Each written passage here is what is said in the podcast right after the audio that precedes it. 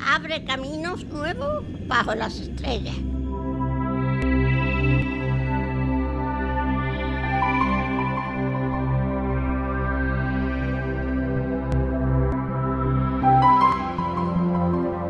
Todos estamos en el mismo agujero, pero algunos, algunos privilegiados y algunos capaces miran hacia el horizonte, incluso hacia el cosmos. Él es el gran Eduardo García Llama, el controlador de vuelo jefe en el programa Orión en Houston. Nuestro hombre en Houston. Querido Eduardo. Hola, buenas noches Paco. De momento Houston sigue en pie. Sigue todo en pie. No hay ningún problema. De momento que yo sepa no. Estamos de lleno trabajando en el programa Orión. Sí, porque tú eres el controlador jefe, el controlador de vuelo jefe en el programa Orión. ¿Qué significa controlador de vuelo en este tipo de, programas tan, tan apabullantes, tan interesantes? hay, uno para cada, digamos, para cada área en la que apoyamos, ¿no? O la que controlamos. Mira, te cuento, eh, para controlar una misión espacial, pues tienes que tener en tierra una serie de personas que sigan lo que está sucediendo en el espacio, ¿no? A bordo de la nave, ¿no? Entonces, yo supongo que mucha gente eh, que nos escuche, pues tendrá cierta familiaridad con haber, haber, visto alguna vez en televisión esa sala de control del, de los aeropuertos. transbordador espacial. Ah, de, los transbordadores espaciales, claro. Sí, a lo mejor en algunas noticias, ¿no? Que haya salido en algún documental, ¿no? Que haya salido esa sala en la que hay como varias personas sentadas en distintos eh, pupitres, digamos, con un montón de monitores enfrente, ¿no? Bueno, esa es la sala del control de la misión y realmente, eh, bueno, pues ahí cada, cada persona que ven, cada persona que podemos ver es un responsable de uno de los sistemas de la nave, ¿no? Pues del guiado, del control, del sistema térmico, eh, etcétera, ¿no? Del combustible o de la, propulsión. Y en esa sala también está el director de vuelo, que es la máxima autoridad de una misión espacial. Lo que sucede es que en esos monitores se reciben todos los datos de la nave,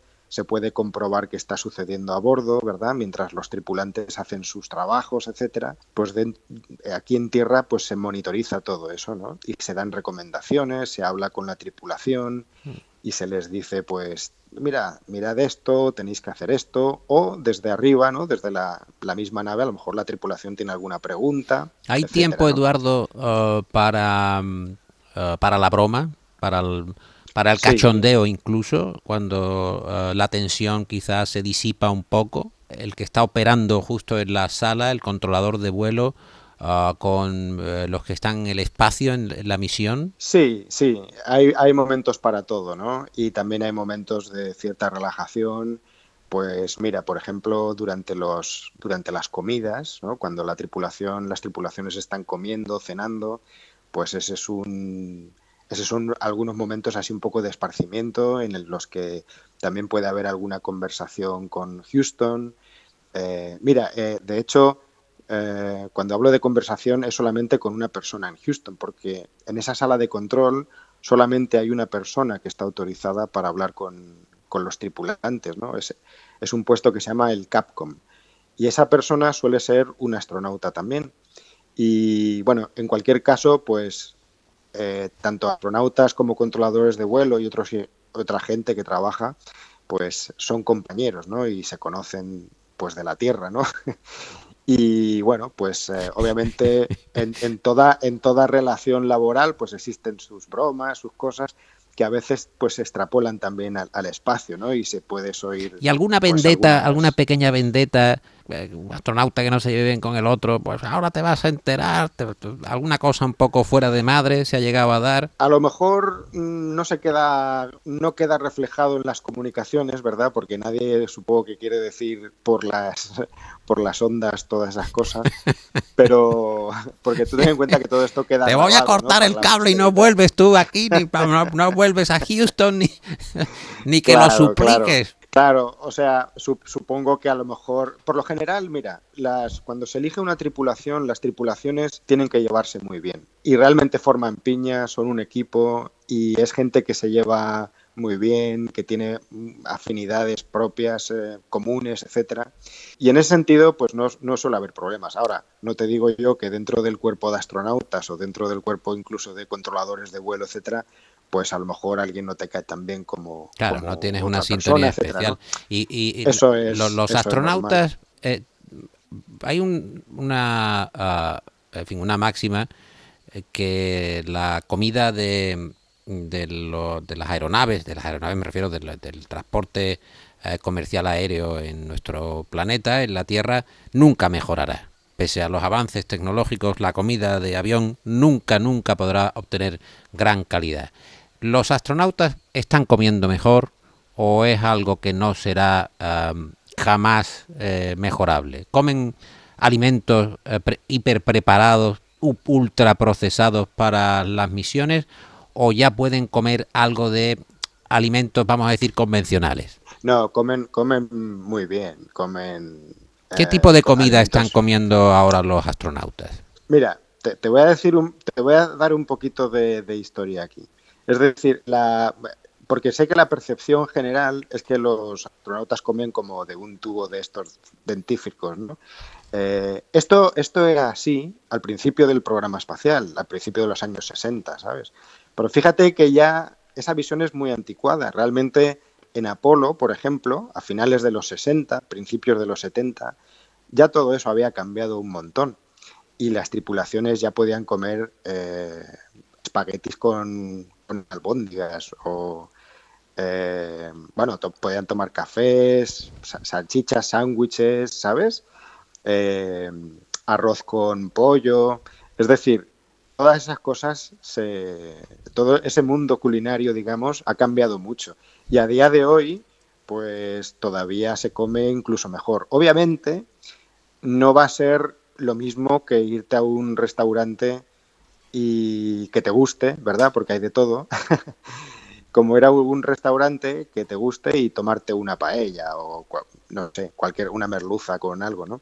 Eh, o sea, bacalao al pil pil todavía no ha llegado a la NASA, pero la última vez que estuve contigo en Houston, um, muy cerca de las instalaciones principales de la NASA, hay un McDonald's, hay una hamburguesería de McDonald's que tú conocerás bien por motivos recurrentes. Eh, y justo encima del techo hay un astronauta con un paquete, por lo que se supone que es una, uh, un atrecho, un astronauta de atrecho, con uh, un paquete de patatas de McDonald's en la mano y creo recordar, ahora no lo tengo claro, la bandera americana o alguna enseña, algún escudo en alguna parte del traje. O sea que McDonald's está también por la conquista del espacio. De todas formas, todos los restaurantes alrededor de la zona del centro espacial, todos, todos tienen motivos eh, espaciales de alguna manera o de otra, ¿sabes? Todos tienen sus, sus guiños hacia el programa espacial por estar tan cerca. Pero, como te decía, los astronautas comen bastante bien. Ya te digo que no va a ser nunca igual como, como un restaurante que vayas aquí, alguno que te guste, pero, pero sí que comen bastante mejor de lo que la gente se tiene en mente. ¿A qué se dedican los astronautas cuando vemos algunos vídeos ah, divertidos, anecdóticos, ah, cuando tienen algo de tiempo libre en la misión? Eduardo, por ejemplo, que están con un balón de fútbol americano en la televisión de la NASA que se puede ver online o con algún tipo de enser de entretenimiento. ¿Qué, cómo, pueden pasar el, tiempo? ¿A qué se dedican? ¿Leen? ¿Suelen descansar bien? ¿Duermen bien? ¿O tienen que tomar algún tipo de complemento para conciliar el sueño? No, bueno, suelen, suelen dormir bastante bien. De hecho, hay una cosa curiosa en eso, porque de hecho eh, se dan cuenta de que necesitan dormir menos de lo que duermen en la Tierra. ¿Y sabes por qué? No, no te Porque están menos cansados físicamente. Tú ten en cuenta que al, al, moverte por la Tierra a lo largo de todo un día, tú estás luchando contra la gravedad, tu cuerpo está luchando contra la gravedad, ¿no? Y estás andando, estás moviéndote, estás levantando cosas, bajando, subiendo. Sin embargo, todo eso, pues realmente Mm, no estás expuesto a eso en el espacio, ¿no? Entonces el cuerpo no se cansa tanto y, por eso, en consecuencia, pues no necesitan dormir tanto, ¿no? El, número de horas puede ser menor perfectamente, ¿no? otra cosa es que a lo mejor hayas estado haciendo una actividad de, de una gran intensidad mental, ¿no? que luego obviamente eso también cansa, ¿no? No solo el trabajo físico cansa, también el mental.